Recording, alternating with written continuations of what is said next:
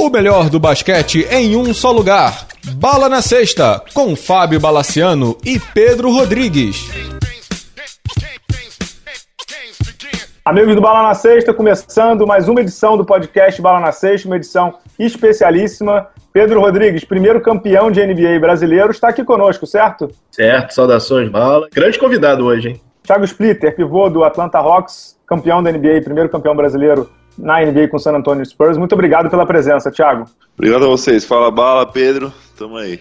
Thiago, começando o programa, obviamente falando da temporada 2016-2017 da NBA, queria que você falasse pra gente como você tá, você teve uma cirurgia de quadril sua última temporada aí no Atlanta Hawks. Queria que você falasse como você tá, como é que tá a expectativa pro começo, você já começa jogando, vai pegando aos poucos, como é que tá a sua expectativa pessoal para essa temporada da, da NBA que vem por aí? Então, já passaram mais de sete meses da minha operação. Realmente estou evoluindo bem. O médico que me operou, ele preveu oito meses fora das quadras. E realmente estou jogando já antes do que a gente esperava, né? Eu comecei com contato na quadra uma semana antes do nosso camp, né, da nossa pré-temporada, e estou me sentindo bem. Treinei quase 75% dos treinos do camp, realmente é, me sentindo bem. Ainda não estou a um nível de, de jogar um jogo muito tempo, ou tá num nível que eu estava antes. Mas eu tenho aí um mês para me preparar para esse primeiro jogo da temporada, né? Isso que eu estou visando é, nesse momento. Você chegou a conversar com, com, algum jogador que passou pelo mesmo tipo de cirurgia que você? Você é, é do mesmo estado que o Guga. O Guga teve algumas coisas no quadril. Vocês gravaram Sim. um esporte espetacular, uma matéria lá. Sim. Na, você chegou a conversar com ele, conversar com alguém para como é que é a recuperação e tal. Eu sei que é outra época. O Guga até detalhou isso muito no livro dele, espetacular. É outra época o tratamento, mas queria saber se você conversou com alguém sobre isso e até para pegar alguma dica, algum, alguma recomendação. Sim, conversei com muitas pessoas. Todos me falaram que, claro, que não é fácil, né? Que o caminho é complicado. É principalmente fortalecer muito, né? Porque eles cortam o músculo para fazer a operação e tal, e esse músculo é o glúteo. E o glúteo é um dos músculos mais importantes para uma pessoa andar, para uma pessoa correr ou pular, né? Então, o que realmente é, faz a diferença é ganhar força no glúteo, né, nesse músculo, que é um dos maiores músculos do corpo humano. Então, trabalhei muito forte, é, muita academia, é muito, muito tempo né, durante essas férias, entre aspas, para estar tá voltando agora da forma que eu tô, né? Entendi, Pedro. Queria falar um pouquinho do Atlanta, que, claro que na NBA você sempre acontecem mudanças, e mudanças muito rápidas. O Atlanta perdeu dois dos seus principais jogadores, né, que foi o, é o Jeff Teague e o Al Hartford, uhum. e vocês receberam um super reforço do Houston, que foi o Dwight Howard, né? Uhum. É, a dinâmica muda? Como é que o time está encarando para essa temporada? Como é que estão os preparativos? É, o time realmente mudou, né? Eu acho que ele vai ser um time mais defensivo pela troca do, do Dennis Schroeder, né? Que vai ser o, o armador titular, e o Dwight Howard, que vai ser nosso cincão titular, né? Então, perde o Horford e o T, que tinha um grande talento ofensivo, mas que talvez defensivo sejam piores que esses dois jogadores. Então, essa é a característica que acho que vai mudar no time, o rebote nosso vai melhorar é interessante, né? A gente, Estados Unidos, eles olham muitas estatísticas e a gente é, acho que, o segundo melhor time defensivo da NBA, só que o pior time nos rebotes. Então a gente defendia muito bem, mas não pegava o rebote. Claro, isso não é uma combinação boa. Então a gente quer tentar melhorar ainda mais a nossa defesa, ser o melhor time defensivo da NBA. E com a chegada do, do Dwight, né, claro que nosso rebote vai melhorar bastante. O Thiago, vocês estão fazendo a pré-temporada aí na, na né, em Atlanta. Obviamente você falou que o Dwight Howard vem para ser o pivô titular, você vai estar ali, não é disputando a posição, mas está na mesmo quinhão, digamos assim, que ele. Como é que está sendo esse começo de relacionamento com um cara que é do estado ele parece estar muito empolgado, né? Assim, ele, ele viveu casos nos seus últimos momentos lá em Houston, o time não foi, foi pro playoff, mas acabou morrendo cedo na, na última temporada, ele teve lesões. Como é que tá sendo esse começo de relacionamento com o Superman aí? Cara, ele tá bem, tá realmente muito focado. A gente sempre tinha notícias dele de ser um cara muito brincalhão, de, de, nunca levar as coisas a sério. Mas eu acho que ele tá num momento da carreira dele que ele, que ele sabe que é importante. Ele tá concentrado, ele tá focado no time. O time também tá dando importância para ele, né? Ele vai ser o cara do nosso time, ele vai ser uma peça importante no nosso garrafão. Então, tudo isso muda um pouco e o momento que ele chega na carreira dele, né? Estar tá jogando em casa, tá jogando na frente da família, ter essa responsabilidade. Talvez em outros times ele não teve, né? Então, espero que isso possa fazer a diferença e que ele possa ter um grande ano. Legal. Pedro, tem uma pergunta? Acho que vai ajudar muito também ele ter um grande ano, o White Hart ter um grande ano, é o Paul Millsap, né? Que é um cracaço de bola Hoje ele não parece um cara que tem uma, como dizer, uma personalidade tão extravagante assim quanto o Howard, mas como é que é a convivência com ele? Porque eu estava conversando com o Bala, ele é o silent killer, né? Jogadoraço, né? É, ele é, realmente tem um talento impressionante. É um jogador que todos os dias treina muito, se dedica. Ele não fala muito dentro da quadra, mas ele, ele mostra o exemplo com ações, né? E, e sempre está ajudando os companheiros. Então, eu acho que dentro do garrafão a gente vai estar muito bem, com o Paul Millsap e Dwight Howard. Depois a gente tem... E você, né? Bom, eu ainda estou aí de incógnita, então. então vamos ver como é que eu vou jogar, como é que eu vou estar fisicamente, mas a gente está bem servido é, nessas posições. Tiago, deixa eu te fazer uma perguntinha. Ela tem a ver com você e também tem a ver com o resto do elenco, né? O Pedro falou que é um, que é um Atlanta bem remodelado aí, com dois titulares novos, o Schroeder e o, o Howard, mas além disso tem, tem um fator que sempre mexe com jogadores e com times, que é o Atlanta tem muito jogador que está indo para o último ano de contrato, né? Você, uhum. o Corver, o Humphries que está aí, o Cefolosha, Estou vendo aqui vários, Jared Jack, está se recuperando de lesão também, o Muscala, o próprio Millsap, que pode tem player option, né? Como é que é, assim, primeiro para você, essa situação de, de, ser um free agent ano que vem, uhum. eu não sei se você vai renovar antes com o time ou não, e ter muito jogador, assim, influencia, porque querendo ou não, o jogador pensa em contrato, pensa no seu futuro, em quanto tempo mais e quanto vai receber na NBA. Influencia isso para você e, e para o time como um todo, ou já todos são maduros que conseguem administrar isso? Cara, eu acho que sempre fica, né, um pouquinho dessa uma motivação extra, né, um foco extra. Todo mundo quer renovar um contrato, todo mundo quer continuar jogando na NBA. Todo mundo fala que não, mas eu vou te falar que sim, que, faz, que faz diferença sim e que sempre o ano de contrato é quando o jogador se dedica mais, come melhor, dorme melhor, sabe? Então, eu acho que faz a diferença no final. Você falou que ele diz que não, mas que sim, mas vocês não conversam sobre isso, né? Ou seja, cada um dorme gente, com o seu, gente, né? A, não, a gente, ano passado, a gente teve um momento da temporada que a gente estava jogando mal, como assim, na temporada, que a gente perdeu vários jogos seguidos. E a gente teve uma reunião entre nós, assim, entre jogadores, e realmente falando sobre isso, né? Sobre a pressão que cada um estava tendo, por causa que renovar, alguns renovar contrato e tal. Então existe essa conversa, existe esse negócio assim, ó, beleza, você tem isso, mas esquece a pressão, joga basquete, quanto melhor o nosso time jogar, melhor vai ser o seu contrato. Mais ou menos assim, né? Porque cada um tá pensando no seu às vezes, né? E, e mais ainda na NBA. E deve ser assim, sei, é, é, deve ser muito difícil pro técnico também administrar isso, né? E mais do que vocês aí com o técnico, o Budenholzer é o cara que assina o cheque no final das contas, né? Então, claro, claro. deve ser muito difícil para o técnico administrar também isso, né? Porque são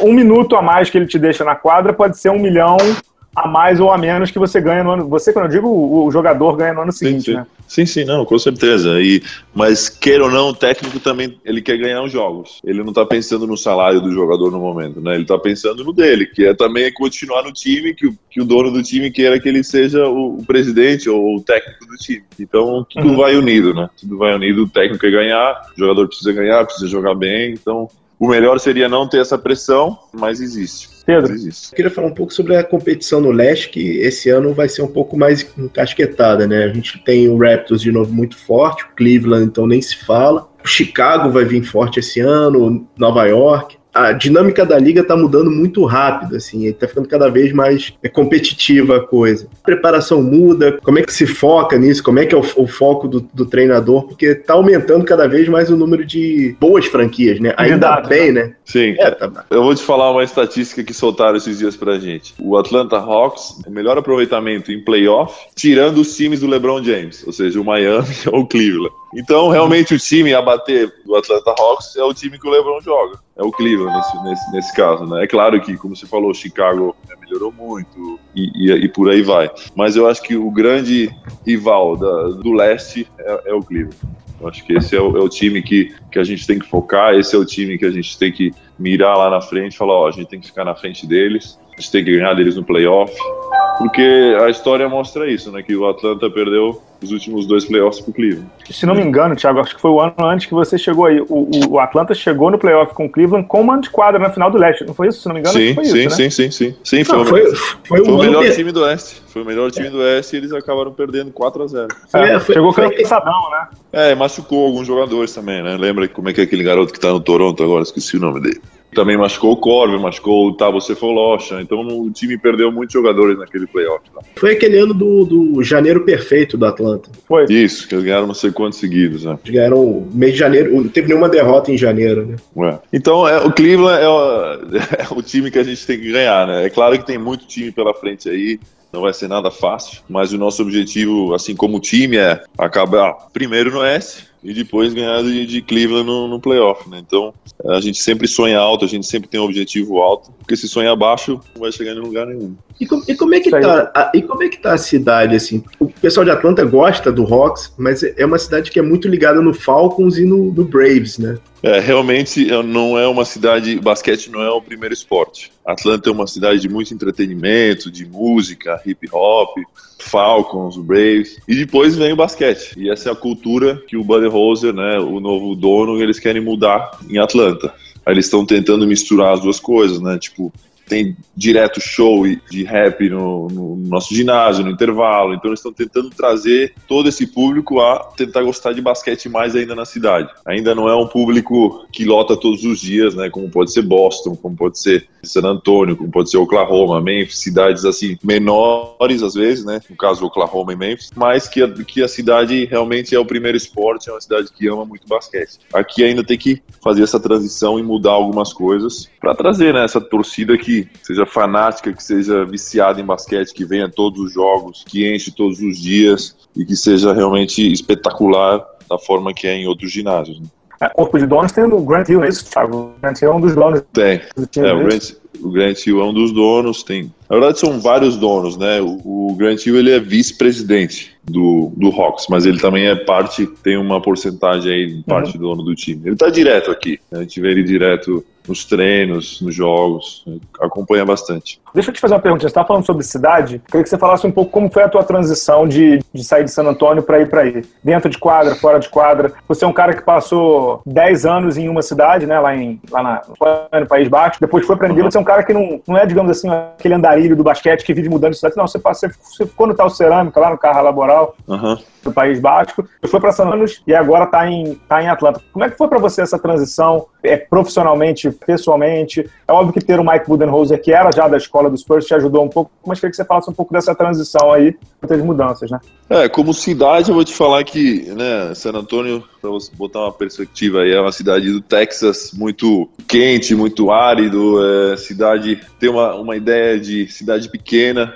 comparado com o que é os Estados Unidos, né, então é uma cidade que respira basquete o dia inteiro, como eu falei, fanáticos de, do esporte. Então, Atlanta é uma cidade já mais metropolitana, mais cidade mesmo, trânsito, viaduto, sabe, tudo acontecendo, shows todos os dias. Então, é mais uma cidade como a gente conhece, né? Metropolitana, uma cidade grande. Essa é a diferença. Tem de tudo aqui, restaurantes, cinema, shows, entretenimento, isso é muito forte aqui em Atlanta. Aeroporto daqui, aqui você pega um voo para tudo que é lugar do mundo. Então tudo isso ajuda na vida diária, né? na vida fora do basquete. Profissionalmente, no basquete, eu acho que é, eu tive uma mudança grande, né? Você sair do, de uma franquia que era o San Antonio Spurs, com muita cultura de basquete, com Greg Popovich, com Tim Duncan, Mano Ginobili, Tony Parker, aquela coisa sempre ganhava, sempre estava em playoff, sempre tinha estava brigando por anel, jogando, jogamos duas finais, né? Final de conferência oeste, jogamos três ou quatro, não lembro.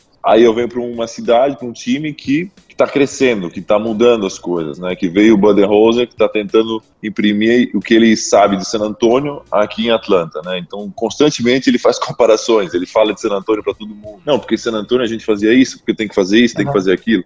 Então, ele está tentando mudar a cara dessa, dessa franquia, né? Então, tá no caminho certo, eu acho. Não é fácil, você não tem Tim Duncan, Ginobili e Tony Parker todos os dias, mas no resto, acho que na estrutura ele tá fazendo de tudo para ser igual ao de San Antônio, né?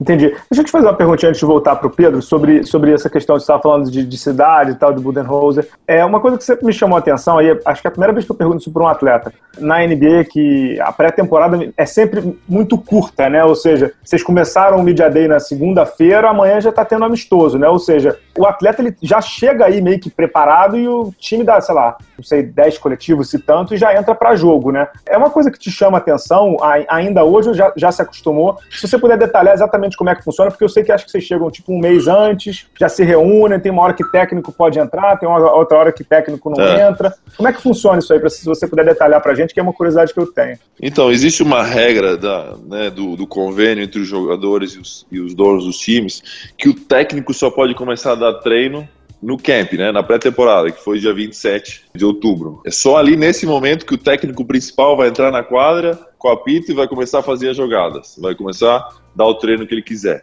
Antes disso, a maioria dos jogadores já estava tipo um mês treinando aqui em Atlanta, tipo fazendo exercícios, batendo uma, um coletivo, jogando e tal, já tratando com os fisioterapeutas, já tem mais ou menos uma coisa organizada. Mas você é, proibido pelo convênio você fazer um treino organizado com sistemas e se preparar para a temporada. Você pode só melhorar fisicamente, mas taticamente, né, entre aspas, você não pode ter nenhum treino. É uma coisa meio que estranha, assim, realmente, porque o técnico tá ali vendo o treino, ele tá vendo os coletivos, mas ele não pode falar nada. É regra, entendeu? Ele não pode dar o treino, uhum. mas ele tá ali assistindo. Então é, é meio que os jogadores estão fazendo o negócio, se preparando para a temporada, para estar tá em forma, mas o técnico não pode vir e dar um conselho ou falar nada. Os assistentes às vezes falam alguma coisa, mas o técnico, head coach, não pode falar nada.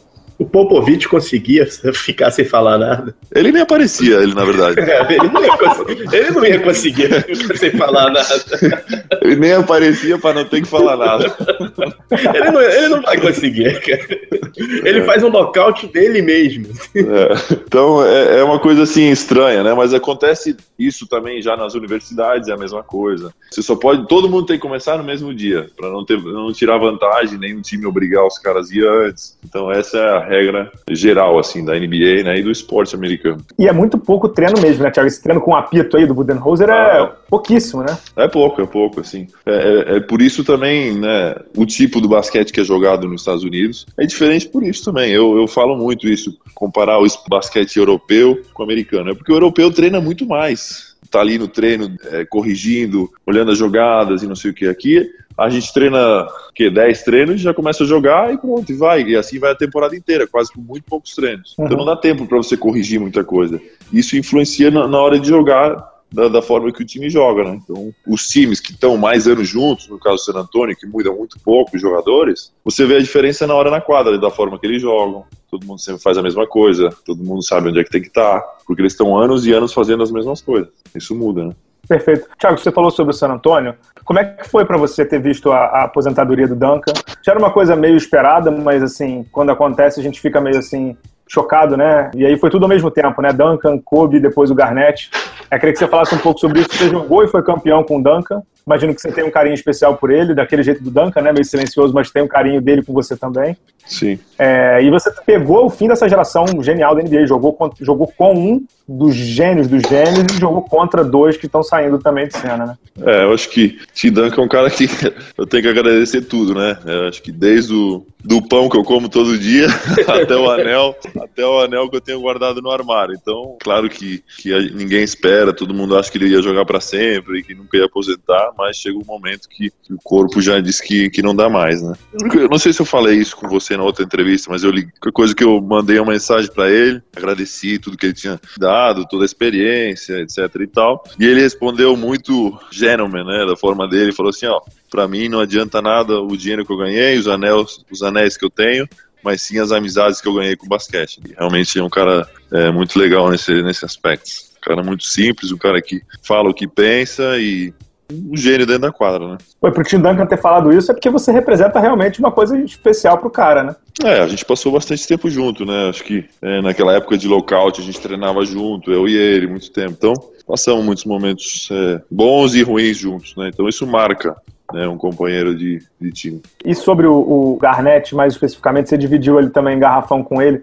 Garnett foi conhecido por trash talks homéricos, né? Teve algum contigo, não? Alguma coisa que ele falou que você se lembra ou não? Cara, não. Eu realmente é, nunca tive nenhum. Eu, eu, lembro que ele falou alguma coisa, mas eu sou um cara que jogo bem fechado e não, e não, não presto atenção. Né? Aprendi com o Tim Duncan isso e realmente não, não dava muita bola nas coisas que ele falava. Mas todo mundo falou e me falava que no começo da carreira dele era diferente, que no finalzinho ele já não falava muito mais dentro da quadra, que era mais com os companheiros dele, né? Dentro do vestiário, no banco, era mais uma coisa de motivar os companheiros deles do que falar alguma coisa pro pessoal do outro time. Depois, quando você tiver um pouco mais de intimidade, você pergunta pro Dwight Howard o que, é, que ele falava para ele. pois é, vamos ver, vamos ver. depois, você, depois você pergunta, na final do, do Leste de 2009, tem trash talks homéricos do, do Garnett, que não estava jogando, estava com lesão no joelho, e pro, pro Dwight Howard. Depois você pergunta para ele coisas assim alucinantes. alucinantes. Vou perguntar. Pedro, alguma pergunta aí pro Thiago mais? Eu queria voltar num jogo, ainda na época de San Antônio, na verdade, mais especificamente perguntar sobre o Ginobili. O Ginobili teve aquele jogo, se não me engano, foi o jogo 4 em Miami, que ele zerou o jogo. Uhum. Um jogo terrível. E eu vi uma entrevista dele, cara, que ele ficou transtornado e tal, que é, não conseguiu dormir. Aí o Popovich reuniu todo mundo, fez uma reunião. E o jogo seguinte foi outro jogo. Ele acabou com o jogo, se não me engano, fez 28 pontos. O que, que o Pop conseguiu falar naquele momento? O que, que ele botou na mesa? Falou: olha, gente, foi só um jogo, é só uma batalha, vamos seguir em frente. Ele parece ser um cara assim meio distante nas entrevistas, mas ele parece. Todos os jogadores, quando falam dele, falam o maior carinho, que é um cara super acolhedor. Como é que é a relação dele, assim, com os jogadores? Bom, primeiro sobre o que você falou do, do Ginóbili daquele dia, eu não sei exatamente o que, que ele falou, mas geralmente ele sempre ele tenta tirar a importância do que, que é o basquete ele, ele vai falar, ó, você acha que você tá mal porque você jogou um jogo e fez zero pontos? Quem tá mal são aquelas crianças lá que estão morrendo de fome, ou aquelas, pessoas, ou aquelas mulheres que são obrigadas a se prostituir, ou quem não sei o quê. Então, ele, ele sempre mexe com a sua cabeça. Tipo, é, realmente eu tô, tô bravo aqui, tô pé da vida por uma besteira. Que é só um jogo mesmo e que ele é o técnico, ele é o dono do time, ele tá te apoiando e ele não quer te ver assim. Então, se essa pessoa fala isso para você, por que, que você vai estar mal, entendeu? Se ele é o cara, se ele é o, é, é o cara mais forte dentro do time. Então, ele, ele usa muito né, essa psicologia. É porque assim, vocês têm a imagem do Popovich, a imagem da imprensa, né? Então, realmente, se eu não conhecesse ele, eu ia falar, cara, que cara mais chato, eu não queria jogar com ele. Mas ele não é assim. Ele realmente se faz de é, desse grumpy, né, que eles chamam de, de chato, uhum. de, de velho. Então, não é assim. Ele, ele se faz assim na imprensa porque realmente, não sei se ele não gosta da imprensa, ou se ele não tá nem aí, ou se ele faz, quer esconder o jogo, não sei. Mas que com os jogadores ele realmente é outra pessoa. Ele é um paizão, ele chega, pergunta como é que você tá, o que, que você tá sentindo, você tá, você tá com dor, ah, tá bom, então nem treina hoje, fica de boa aí, amanhã você joga. Ele é assim, né? Ele, ele pergunta como é que tá tua família, como é que tá isso, teu pai tá bem, não sei o que. Ele é um cara que se preocupa por tudo quer deixar você jogar da melhor forma possível. Ó, oh, tá precisando de alguma coisa? Fala com tal, tal pessoa, vai conseguir isso para você. Não te preocupa por coisa fora da quadra, eu quero que você só pense no basquete. É só isso que eu quero. O resto eu dou um jeito de conseguir para você. Então ele é, ele é assim e, e, por isso que todo mundo gosta dele. E outra coisa que ele fala as coisas na cara, né?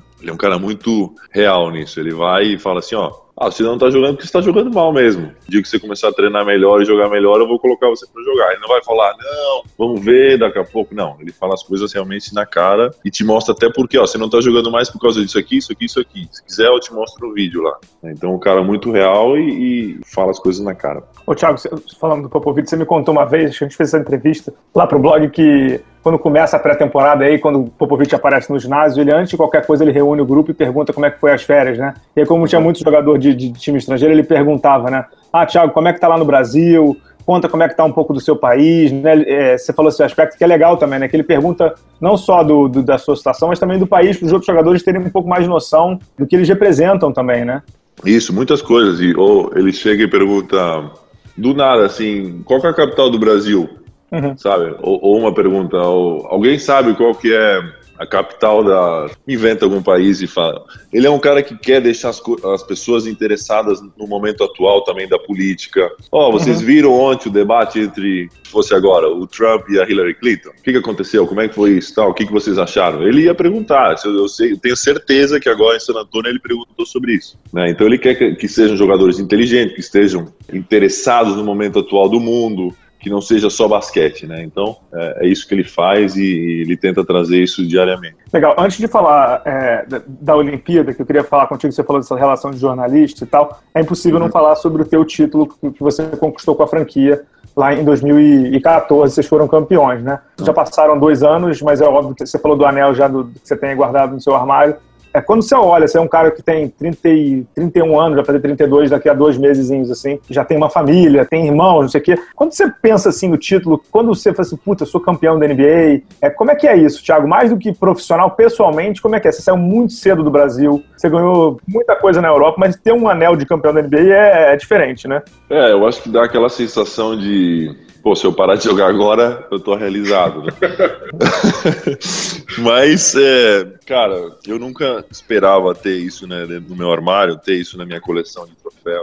Mas eu tenho muito orgulho, cara. Tenho muito orgulho disso. Eu sei que não é fácil. Sei quanto difícil que é ser campeão da NBA. Tem muitos aí veteranos, né, jogadores que estão de time em time tentando conseguir um anel desses. E eu consegui com muito esforço chegar lá. Não, não fazer parte do time quase, aos poucos ganhando meu tempo, acabar jogando de, titular e ser campeão. Então eu tenho orgulho disso, né? Eu acho que às vezes não é bom falar de um mesmo, né? De ser orgulhoso e tal, mas disso eu realmente sou orgulhoso de, de mostrar o que, que eu fiz, como eu cheguei, a superação que eu tive na minha carreira, por tudo que eu passei.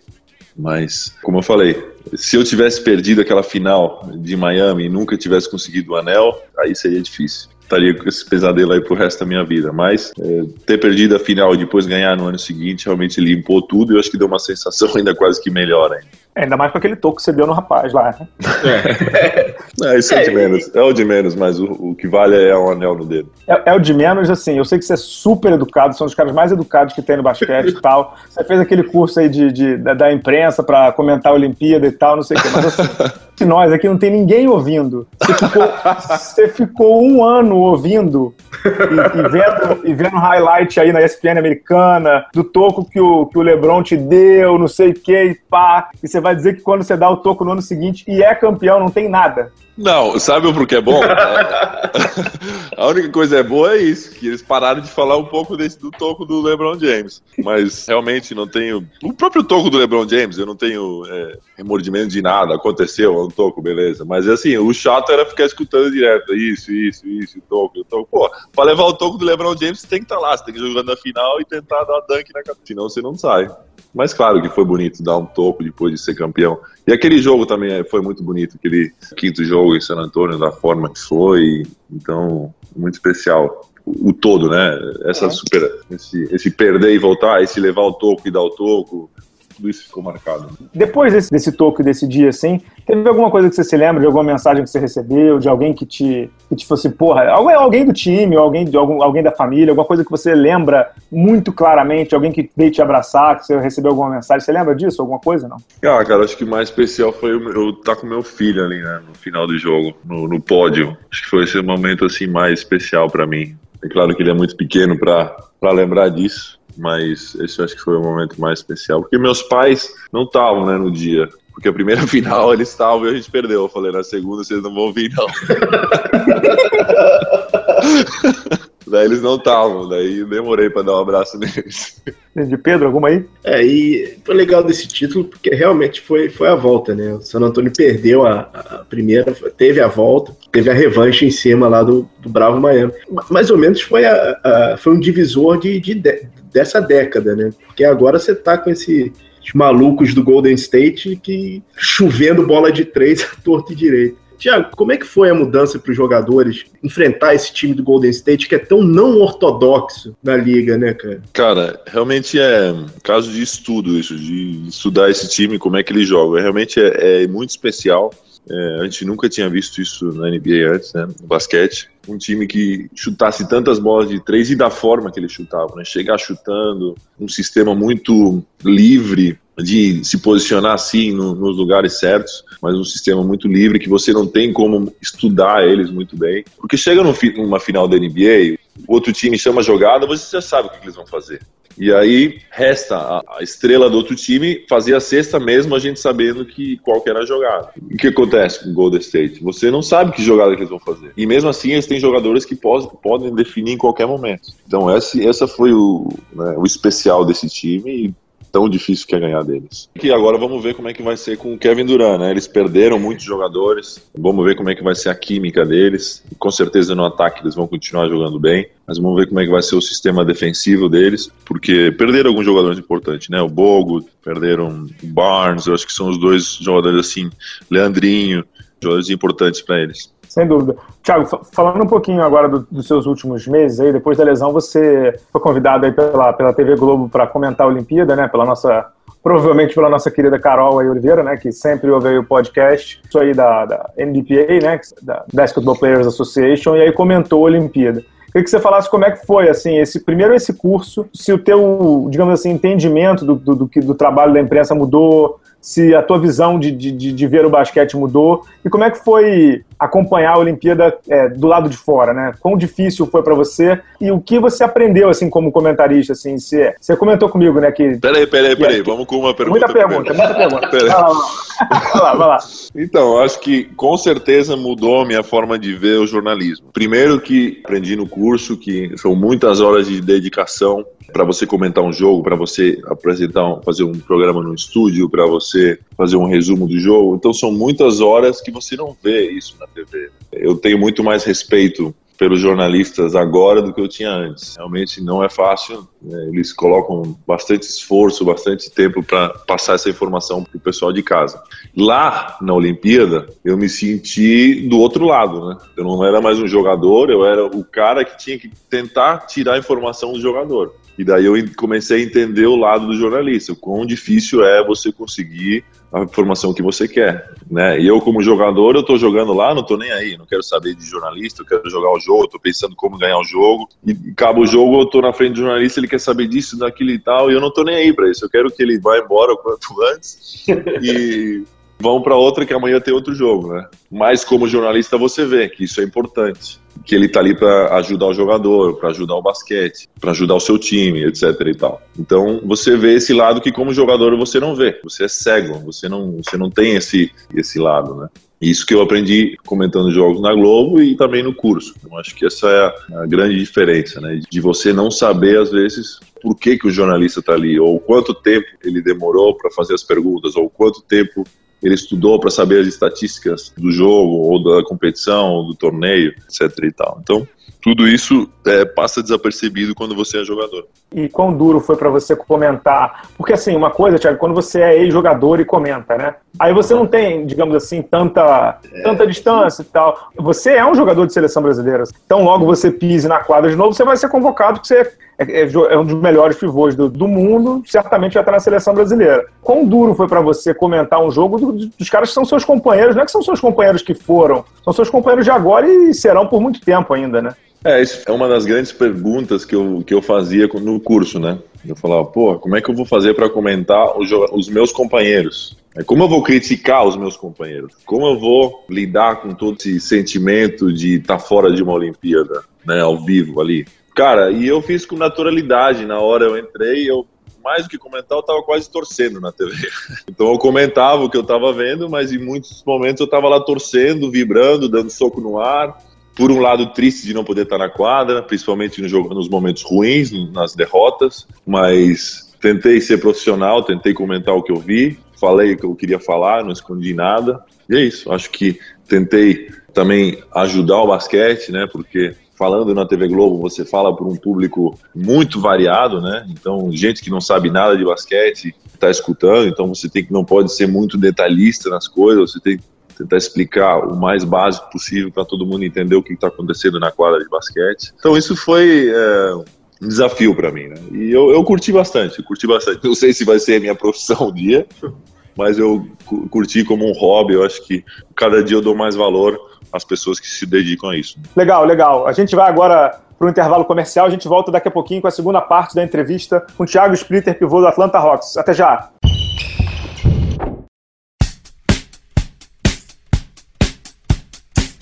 Olá, fãs de basquete! Você sabia que o superingressos.com, um dos maiores sites em vendas de ingressos internacionais, é parceiro do Bala na Sexta? E o melhor, com essa união, você poderá curtir shows, peças e eventos esportivos internacionais como a NBA, NFL, futebol europeu e muitos outros com conforto, segurança e praticidade. Afinal, o site Super Ingressos é totalmente em português. Para isso, basta acessar a página do superingressos.com, fazer a sua compra e no campo promocional escrever o código BALA. Automaticamente, você receberá um super desconto no valor de sua atração. Gostou? Então não marque bobeira e acesse www.superingressos.com e descubra como é fácil poder assistir sua atração favorita sem nenhuma preocupação.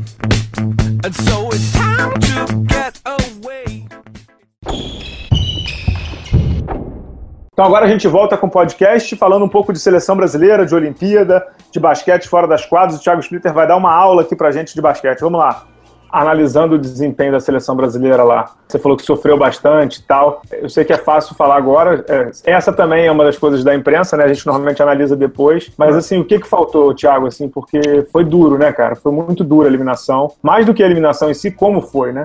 Foi, foi muito difícil. É, de novo, né? Detalhes. Acho que se a gente for analisar jogo por jogo, aconteceram erros infantis por vários, vários atletas, né? pelo técnico também, por que não? Eu acho que a gente teve alguns erros que, que poderiam ser é, eliminados. Mas, queira ou não, uma situação triste de basquete, basquete que merecia ter passado de grupo, uma seleção que merecia, que tem nível para estar numa quarta de final de Olimpíada, mas não foi assim, né? O Brasil não foi feliz e, e realmente a gente não conseguiu é, botar o nosso talento para tirar um resultado melhor. E aquele, aquele jogo da Argentina foi doído, né? Imagino que para você deva ter sido mais. Né?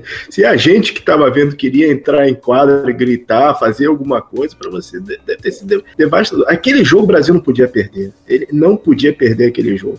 É, esse jogo a gente estava ganhando três vezes, né? É, exato. Realmente é difícil. É difícil é, é criticar, mas uma falta poderia ter mudado tudo. Então, como vocês falaram, é fácil falar agora que a gente viu o jogo tem uma expressão em espanhol que fala um ditado: depois de visto todos somos listos, né? depois de visto todo mundo é esperto. Uhum. Então, é, mas acho que os próprios jogadores são conscientes né, dos erros, a comissão técnica acho que também, mas acontece. Eu também erro, eles erraram e a gente tem que ser realista, né? Tem que falar o que é. Ô, Thiago, deixa eu te fazer uma pergunta sobre esse jogo aí da, da Argentina. Fiz, a gente fez uma, uma entrevista com o Elinho também e tal, sobre de quem é o erro. Tá, sim, não é, não é essa questão. que eu queria perguntar para você assim: quando o jogador entra no vestiário depois de um jogo desse, como você falou que estava ganho não sei quantas vezes, duas ou três vezes. O que, que o jogador assim pensa assim? Fizemos merda? Fizemos muita merda? É isso. Ou, tipo... É isso. Você fala que, que merda que a gente fez. Acho que é. Aconteceu isso comigo. Se vocês quiserem, vocês podem olhar no YouTube. Tem um vídeo da final da Liga Espanhola que a gente estava ganhando de 8 pontos, faltando 40 segundos. Quinto jogo em casa, contra o Real Madrid. Uhum. E Prigione perde uma bola, o Luiz Escola. É, isso tudo do meu time. O uhum. Luiz Escola erra uma bandeja, eu vou tirar um fundo de bola, mando pro outro lado da quadra.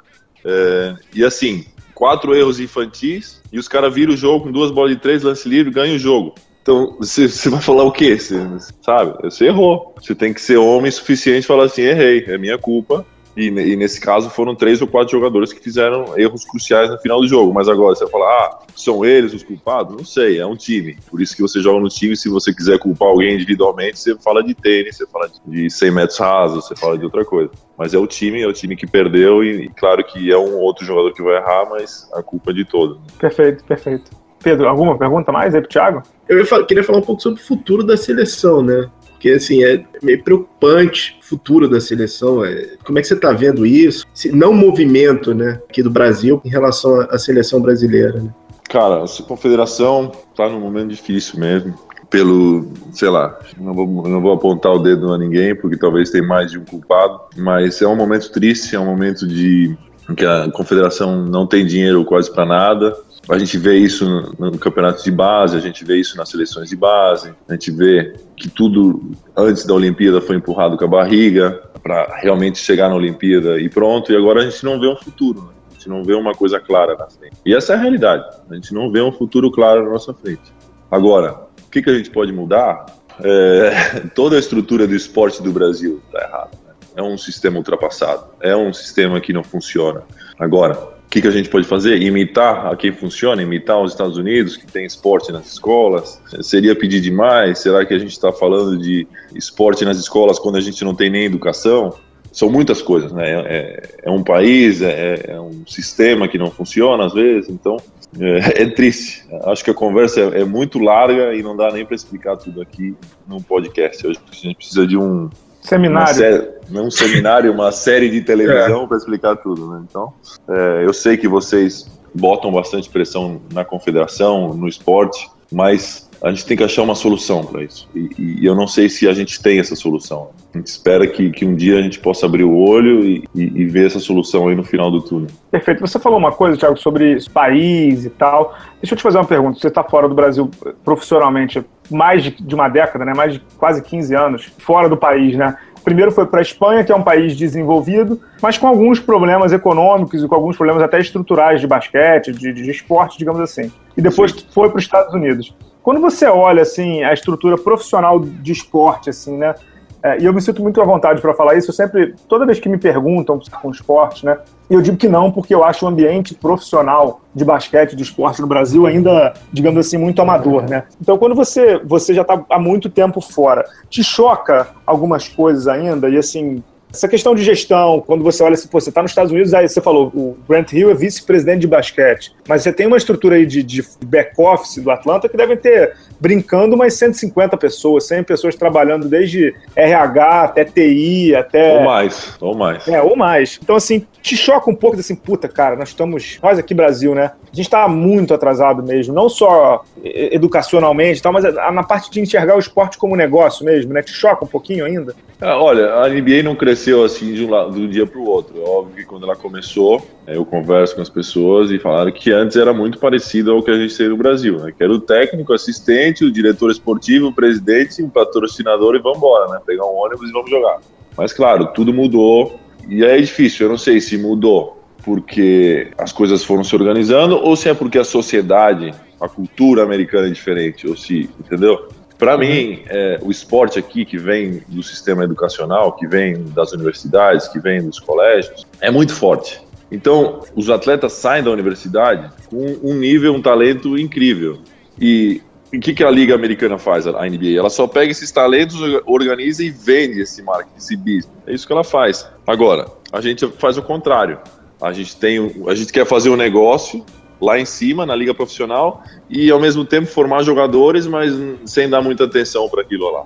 Entendeu? A coisa tem que vir lá de baixo. Se a gente não tiver o material humano que tem, por exemplo, os Estados Unidos, a gente nunca vai ter o mesmo entretenimento que eles têm. A gente nunca vai ter a mesma força que eles têm. Então, para ter isso, tem que começar lá de baixo. De as pessoas gostar de esporte, dos pais querer que o filho jogue basquete, que jogue vôlei, que jogue handebol, futebol, o que seja. Que seja um país de cultura de esporte, não só de assistir na televisão com meus amigos, tomar uma cerveja, fazer um churrasco e ver o futebol. Mas não, de levar teu filho todo dia no treino. No, no sábado, quando tem jogo, levar cinco ou seis moleques dentro do teu carro, levar para o lugar que vai jogar lavar o uniforme do time inteiro, devolver na segunda-feira para o time. Então, é isso que, o, o que, que, os pais fazem é isso. Eles estão investindo no filho, na, na, educação dos filhos com o esporte, né? E essa é a cultura do americano que nem na Espanha não tem, mas que aqui nos Estados Unidos tem muito mais e é um país que realmente gosta muito de esporte. Pô, tô aplaudindo aqui, Pedro Rodrigues. Você tá também, né? Sensacional, né? Não tem nem mais o que perguntar, cara. Pedro, se quiser terminar aí. É, só uma provocaçãozinha, né? Ginóbili não fez gracinha de ficar mandando mensagenzinha depois daquele jogo, não, né? Não, não, pelo contrário. deixa eu te falar, o Ginóbili, antes do jogo, ele mandou mensagem para mim, Thiago, fala com o pessoal do, da seleção que a gente quer fazer alguma coisa antes do jogo, por causa das brigas, a gente tem que unir isso aí, não sei o que. Ele veio falar comigo, vamos tirar uma foto, vamos falar, porque eles estavam preocupados mesmo por, por, essa situação. E claro, antes do jogo, não sei se vocês lembram, acho que o Escola falou e o Huertas falou. Foi Escola. Uhum. É, e os dois falaram, é isso, vamos ter um jogo aqui, vamos, vamos torcer, vamos se respeitar, etc. E claro, depois do jogo não falaram nada, são bem respeituosos nesse, nesse aspecto aí. Eu estava esse dia lá no ginásio e, de fato, tinha um clima antes do jogo, como você falou aí, muito, muito preocupante, né, de, do que, que vai acontecer, mas, assim, durante o jogo foi tranquilo. Isso que você falou mesmo, depois que os caras ganham, aí eles cantam e dançam e bordam, faz parte do esporte mesmo, né, estão comemorando, né? E foi um dos jogos mais bonitos da Olimpíada. Para mim, foi o jogo mais especial. A gente perdeu. Foi o jogo mais legal mesmo. Mas foi o jogo mais legal da Olimpíada. O resultado foi horrível, mas foi um dos melhores é. jogos. Foi um espetáculo. Todo mundo que assistiu, os americanos aqui que me falaram, falaram que nunca viram um jogo igual. Eu falei, é, realmente foi um espetáculo, pena que o Brasil perdeu, mas né, quem assistiu de fora, quem não tinha nada a ver com o Brasil ou Argentina, realmente gostou muito do jogo. Você fez algumas entrevistas depois dos jogos, né? Eu vi uma sua com, com o Duran e tal. Uhum. Você chegou nesse jogo fazer entrevista, não? Não, não. Eu só fiz, as entrevistas pós-jogo eu só fiz com jogadores americanos, né? Eu não fiz com. Entendi.